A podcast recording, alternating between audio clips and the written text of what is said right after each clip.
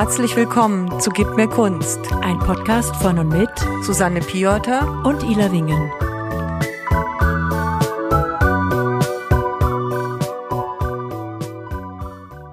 Hallo. Hi. Unser heutiger Gast ist Tyler von Jung und Naiv. Herzlich willkommen. Herzlich willkommen, Tyler. Schön, dass du da bist. Hallo.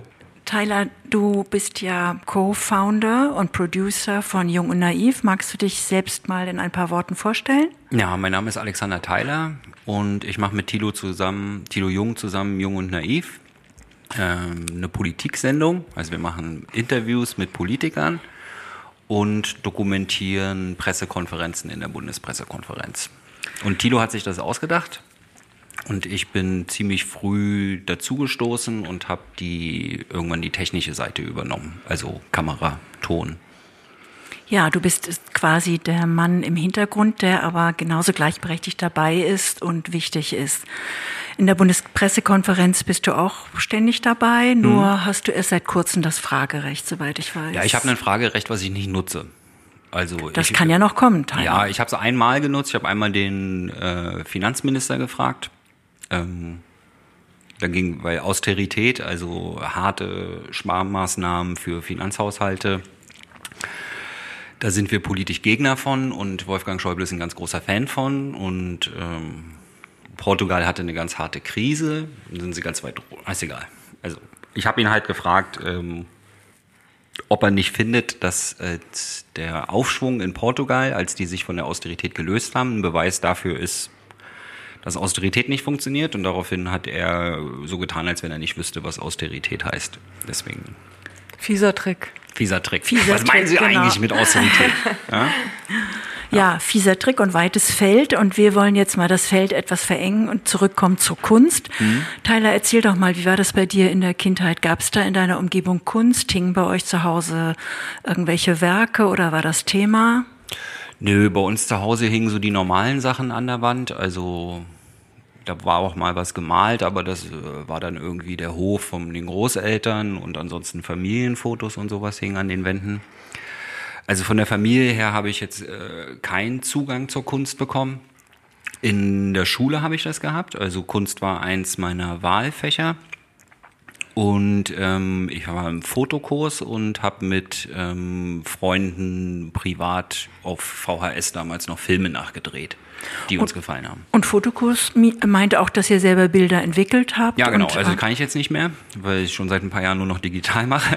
Aber ähm, da kommt man ja schnell wieder damals, rein, ja, genau, wenn man genau, das einmal ja, gemacht hat. Genau. Also ich weiß noch grundlegend, wie es geht, habe es aber seit äh, 20 Jahren nicht gemacht. Wir haben damals noch wirklich auch Schwarz-Weiß-Bilder selber entwickelt, ja. Hast du davon noch welche? Ja, zwei. Das ist, ähm, in einem stehe ich sogar vor einem Museum. Und welches Museum äh, ist vom, das? Vom ähm, Pergamon-Museum. Ah ja. ja. Und ein zeitgenössisches Museum, hast du auch eine Erinnerung daran, wann du das letzte Mal in einem zeitgenössischen Museum warst? Mm, nee, nicht wirklich, nee. Liegt das an deiner knappen Zeit? Ja, würde ich schon sagen. Also ich glaube, im Museum war ich seit auch 20 Jahren nicht mehr oder sowas. Und ähm, dadurch, dass die Kunst, mit der ich mich auseinandersetze, halt äh, Video ist, zieht es mich nicht in Museen, sagen wir es mal so. Was müsste denn passieren, damit du in ein Museum gehen würdest? Also wie hm. Äh, könnte das passieren, wenn du jetzt ja, von was müsstest du lesen oder hm. von was müsstest du hören, dass du sagen würdest, wenn ich das wüsste, dann würde ich da hingehen. Also ich glaube, ich habe schon ganz oft irgendwas gelesen über irgendwelche Ausstellungen, mhm. wo ich auch so äh, Foto, Fotos von Bildern gesehen habe und dachte mir so, das müsste man sich eigentlich mal in echt angucken, habe es aber nie gemacht. Bei mir war es immer äh, der persönliche Kontakt. Also ähm, auf Ausstellungen gegangen, weil ich eingeladen wurde von Freunden. Dann hat es mich auch immer interessiert, wenn ich vor Ort war. Ne? Dann habe ich mich auch immer mit den Kunstwerken auseinandergesetzt aber so von selbst eigentlich, ja, habe ich so meine Nische gefunden und die anderen. Also es gäbe jetzt auch nicht einen bestimmten Künstler oder eine bestimmte Künstlerin, wo du sagen würdest, so wenn von dem hm. oder von derjenigen jetzt eine Ausstellung hier in Berlin wäre, da würde ich auf jeden Fall hingehen. Nee. nee. Ich bin eigentlich fast ein Banause, würde ich sagen. Ja. Naja, also, also Banause ist natürlich ein schwer definierbares. Ist hart, ist zu hart, ja. Genau, schwer definierbares Wort auch, weil wie könnte man Banause sein, wenn man schon eine große Vorliebe für Foto hat ja. und, und, und Film. Das mhm. sind auch Kunstgattungen und äh, da frage ich mich eher, ob du in Museen mehr gehst, vielleicht die spezialisiert sind auch auf Fotografie. Davon haben wir ja mhm. auch zwei Bekannte hier in Berlin. Und wir haben ja auch ganz viele Foto- und Filmkollektionen. Julia Stoschek zum Beispiel hat eine sehr große, spezialisiert auf Videoarbeiten. Weiß ich nicht, ob du die kennst mhm. oder schon mal davon gehört hast.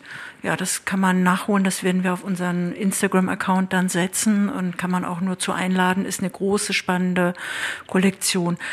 Ähm, da du dich jetzt mehr auf Video und Film spezialisiert hast, würde ich vorschlagen, dass wir heute zügig zu unserer künstlerischen Position übergehen, Susanne?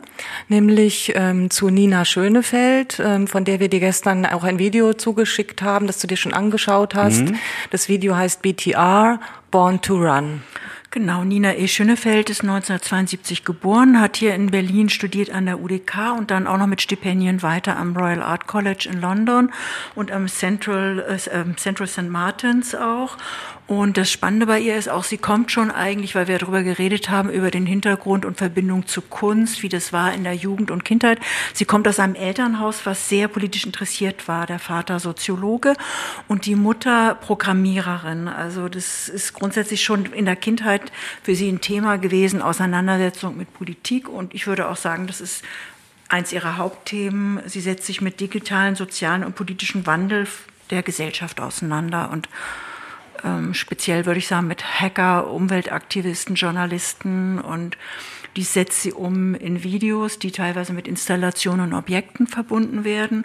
Und sie stellt weltweit aus. Hier in Berlin kann man nennen Lage egal, bei Pierre Granou, äh, Philipp Haverkamp. Sie hat im Moment eine Ausstellung ähm, in einem Filmfestival in, in, Japan, Korea. Also das ist wirklich eine Künstlerin, die international mit ihren Arbeiten vertreten ist, ganz umtriebig. Wie hat dir die Arbeit denn gefallen? Gut, hat viel mit mir gemacht. Also hat mich auf jeden Fall bewegt war ja ein Video, also konnte ich auch, musste oft Pause machen und äh, dann habe ich irgendwie so die Stellen, die ich am interessantesten fand, habe ich dann so einen Screenshot gemacht, weil ich es mir auf dem Handy angeguckt habe, um mir zu merken, warum ich die Stelle interessant fand. Und dann hat es mich natürlich auch in meiner äh, Arbeit als Journalist äh, berührt. Ne? Also die Themen, die sie dort bearbeitet in dem Video, äh, die Freiheit von Journalisten. Ähm, ja, das interessiert mich schon stark. Also wir sind als Journalisten in Deutschland natürlich privilegiert, wenn man das jetzt mit Journalisten in Ägypten vergleicht oder sowas, die alle im Gefängnis landen, wenn sie den Mund aufmachen. Aber trotzdem sieht man natürlich die Tendenzen, wie auch in unseren Breitengraden äh, ja, unmissliebige Informationen weggedrückt werden, sagen wir es mal so. Wenn's, oder gleich unmissliebige Menschen. Ne? Wenn's, äh, in dem Video ging es ja um Manning, Assange und Snowden. Snowden, Entschuldigung, ja, genau. Ja, das, das Video ist auch einsehbar auf ähm, YouTube und auch ähm, weitere Informationen dazu auf Ihrer Webseite. Das kann man sich gerne angucken. Die Links werden wir dazu auch teilen. Magst du in ein paar Worten zusammenfassen, wie du dieses Video gesehen hast? Wie ich es gesehen habe? Ja, wie es für dich als Thema, Thema war? Ähm, also erstmal unbedarft, weil ich vorher ähm, gar nichts über das Video wusste, außer den Titel. Ähm, das heißt also, ich wusste nicht, was auf mich zukommt. Ähm, was hat es dann mit mir gemacht? Ja, ist schwer zu beschreiben. Jetzt müsste ich ja fast auf die Screenshots gucken, weil ich das erste Mal angehalten habe. Quasi. Vielleicht erstmal so von der Atmosphäre. Ja. Also hat dich das eher bedrückt oder inspiriert oder wie war denn so das Gefühl, als du bedrückt. das angeschaut hast? Bedrückt auf jeden mhm. Fall. Ja. Also äh, ja, bedrückt ist eigentlich genau richtig. Ja. Also, also es war, lag mir schwer, auf dem Herzen danach. Ja, das kann ich gut das nachvollziehen. Ich mich noch eine Weile beschäftigt danach. Es sind ja sehr ja. viele ernste Themen, die da angesprochen werden, sehr viele tages aktuelle tagespolitische Themen. Mhm. Und gleichzeitig ähm, hat das Video aber so eine Ästhetik, die auch an Musikvideos, an, mhm. an Werbevideos, an Spielfilme erinnert. Also das finde ich halt ganz interessant. Dadurch, dass es eigentlich in so eine Filmästhetik verpackt wird, werden einem diese ernsten Themen ja eigentlich so sehr gut nahegebracht. Ja, es sind ja. halt die Bilder, die man gewohnt ist, ne? die man halt äh, überall sieht die ganze Zeit. Ne? Ja, und sie nutzen natürlich auch die Schwarz-Weiß-Technik, um genau diese etwas düstere Realität nochmal zu verstärken. Es sind meistens bei ihr in den Videos äh, junge, sehr viele, es geht um junge Menschen. Hier in diesem Fall Born to Run, also hat man eine ganze, hat man eigentlich Education Camps nennt sie das. Hat sie eine Gruppe von jungen Menschen, die in Education Camps sind und auf der Suche sind nach ihrer Familie, Historie, in einer bestimmten Verlorenheit sich eigentlich bewegen und feststellen, dass in dieser Welt sie eigentlich gar keine Existenz mehr haben, weil sie bedroht sind, nur weil sie anders sein wollen als andere. Ihre Daten, ihre ganze Person wird ausgeschöpft und benutzt, um Systeme zu stärken, würde ich mal zusammenfassend so sagen, oder ja, Susanne? Also, ja? Achso, Entschuldigung, Susanne. Ja. Ja, genau. Also eigentlich sollen sie so zu einer Masse verschmelzen ja. und äh, keine eigenen Gedanken haben und Hauptsache nicht von der Norm ab, hauptsächlich nicht von der Norm abweichen. Ne? So habe ich das empfunden. Ja, für mich war es auf jeden Fall eine Dystopie. Also ja. ähm, mir hat es halt wieder gezeigt, ähm, wo es hingehen kann. Also wo, wo wir teilweise schon auf dem Weg hin sind und äh, wenn wir als Gesellschaft nicht aufpassen und uns nicht engagieren, ähm, wo es enden wird. Ja, also eben in Erziehungslagern, ne? wo ja, es ist furchtbar bedrückend, weil, weil wir eben jetzt schon in dieser Welt das einfach feststellen. Wir kennen alle die Geschichte von Assange, äh, der wirklich jahrelang äh, ohne Tageslicht zu sehen äh, eingesperrt war wegen seiner Aktion, indem er eine Art von Whistleblower war und Informationen preisgegeben hat, die für die Gesellschaft einfach wichtig sind zu wissen und zu erfahren. Und wir stellen fest, in welchen Manipulationen wir stehen. Und dieses Video weist auf eine Zukunft hin, wo einem der Atem einfach genommen wird, wenn das so ist. Ja, definitiv. Ja?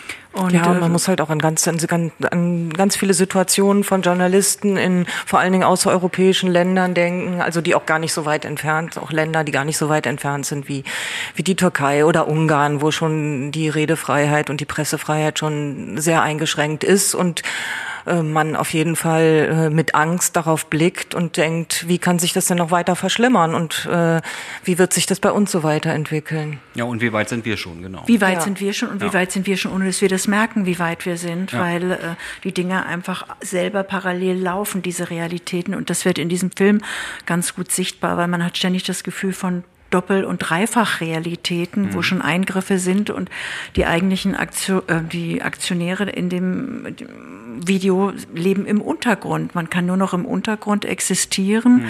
und versuchen aus dem Untergrund heraus zu agieren im Gemeinsamen, weil in dem Thema, also in dem Video ist ja auch ganz stark das Thema, dass Freundschaft und das Miteinander ähm, ein Weg ist, mhm. um auch die Dinge überhaupt noch zu verändern. Alleine hast du keinerlei Chance diesem System dich entgegenzusetzen. Ja, definitiv. Also mich hat es auch, ähm, also einerseits hat es mich, äh, einerseits ist es eine Dystopie, weil ähm, die Zukunft sich ja auf unsere Gesellschaft bezieht. Allerdings hat es mich auch an die Realität eben in Ländern wie der Türkei oder in Ägypten erinnert, ne? Wo, genau. was ich, weil ich das kenne. Ne? Also hat man vor zwei Jahren hat man mit den Leuten gedreht und äh, heute kann man die nicht mehr erreichen und keiner weiß, wo die sind, ne? weil die halt irgendwie dem der Militärdiktatur zu sehr auf die Füße getreten sind und dann halt einfach verschwunden sind. Ne? Und da weiß man nicht, sind sie im Kerker oder haben die sich mit anderen in irgendeinem Loch versteckt, um dort weiterzumachen. Ne? Ja, in dem Video kommt dieser wichtige Satz vor, finde ich, wo sie sagt, ähm, tausendmal eine Lüge be eine, bekommt, wird eine Wahrheit. Mhm. Und äh, da ist was dran, finde ich. Durch die auch journalistische Arbeit äh, gibt ja auch Journalisten, die eben genau sich dem rechten Lager mehr zuwenden und die genau dieses auch nutzen in den Systemen. Ja, das sehen wir jetzt und ja gerade. Ne? Genau, da wollte ich drauf äh, hin. Ach so, ja, mich hat's auch kurz ein bisschen, also ich musste kurz stocken, als ähm, es gab so eine Szene, wo ein Protagonist mit einer, ähm, mit einer Gesichtsmaske rumgelaufen ist, wo ich natürlich aufgrund der aktuellen Lage erstmal dachte, mhm. dass er die äh, aufgrund von irgendeinem Virus aufhat. Wo dann im Laufe des Videos rauskam, dass ähm, der Wald gar kein Wald ist, sondern dass es eigentlich alles chemisch verseucht ist und dass sie dann deswegen diese Masken tragen. Ja. Ja. Oder kurz habe ich überlegt, trägt er die Maske vielleicht, um nicht von Gesichtserkennungssoftware erkannt zu werden? Ne? Das ist ja auch so ein Thema. Ähm, ja.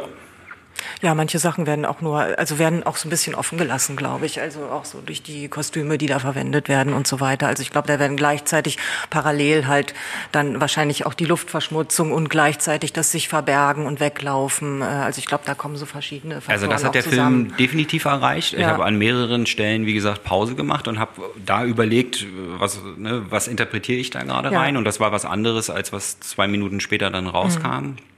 Und ähm, dann habe ich nochmal Pause gemacht und dann fiel mir noch was Drittes ein. Also es war wirklich gut. Ja, das ist diese, diese, diese surreale Seite, die sie eben hat, die sie dann verbindet mit diesem Found Footage, ähm, mhm. mit diesen äh, Sprachtexten eben auch, teilweise auch von Assange oder über Assange und ähm, die vorhanden sind. Und das ist also mit Realität in Found Footage umzugehen und dann eigene Sequenzen zu drehen mit ihren Schauspielerinnen und das Ganze so in, in, in Modernität dann auch wieder zu verwandeln, weil wir befinden uns ja äh, in der Zukunft quasi mit Rückblick mhm. von einem, von einem Zeitpunkt her, der auch schon in unserer jetzigen Zukunft noch liegt. Also auch die Vergangenheit, die sie da beschreibt, ist eigentlich im Grunde noch unsere Zukunft jetzt.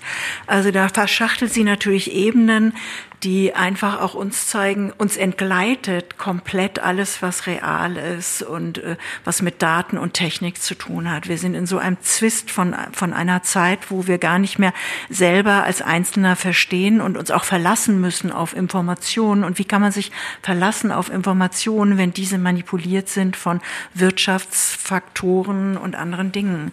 Also wie können wir da unseren Weg finden. Also dieser, dieses Video ist ein richtiges Ausrufezeichen und auch gleichzeitig ähm, eine Ermunterung, ähm, auch zur unbequeme Meinungen zuzulassen, auch so und auch selber aufzubegehren. Es gibt ja zum Beispiel diesen ähm, Audioausschnitt von dieser, ähm, ich glaube ursprünglich ähm, nigerianischen Autorin, die auf dieser TED-Konferenz spricht. Mhm. Da geht es um diesen Dominoeffekt, wo ja genau das beschrieben wird, dass halt nur einer muss einfach mal aus der Masse herausstechen und auch eine ähm, allgemein unbequeme ähm, Meinung öffentlich machen und dann ja würden auch andere nachziehen. Und das finde ich so ist so ein sehr guter und ähm, aufrührerischer und positiver Effekt in dem Video. Also es ist nicht nur düstere Dystopie, sondern ist auch ein großer Aufruf dazu, nicht mitzumachen. Also das finde ich sehr gut daran. Also mich hat es in meiner Arbeit ermuntert. Also mich hat es bestärkt in meiner Arbeit, dass eben also unsere Arbeit machen wir, damit sowas eben nicht passiert. Genau, genau ihr ja. sprecht über Themen und versucht auch aus den Leuten äh, was rauszukriegen, was sie eigentlich verbergen wollen. Mhm. Und ja, das ist genau eigentlich das Ding. Ja, wir journalistisch äh, beschäftigen uns die Themen, die die drei genannten aufgedeckt haben, ähm, massiv. Mhm. Also das ist ein großes Thema für uns die ganze Zeit. Ja.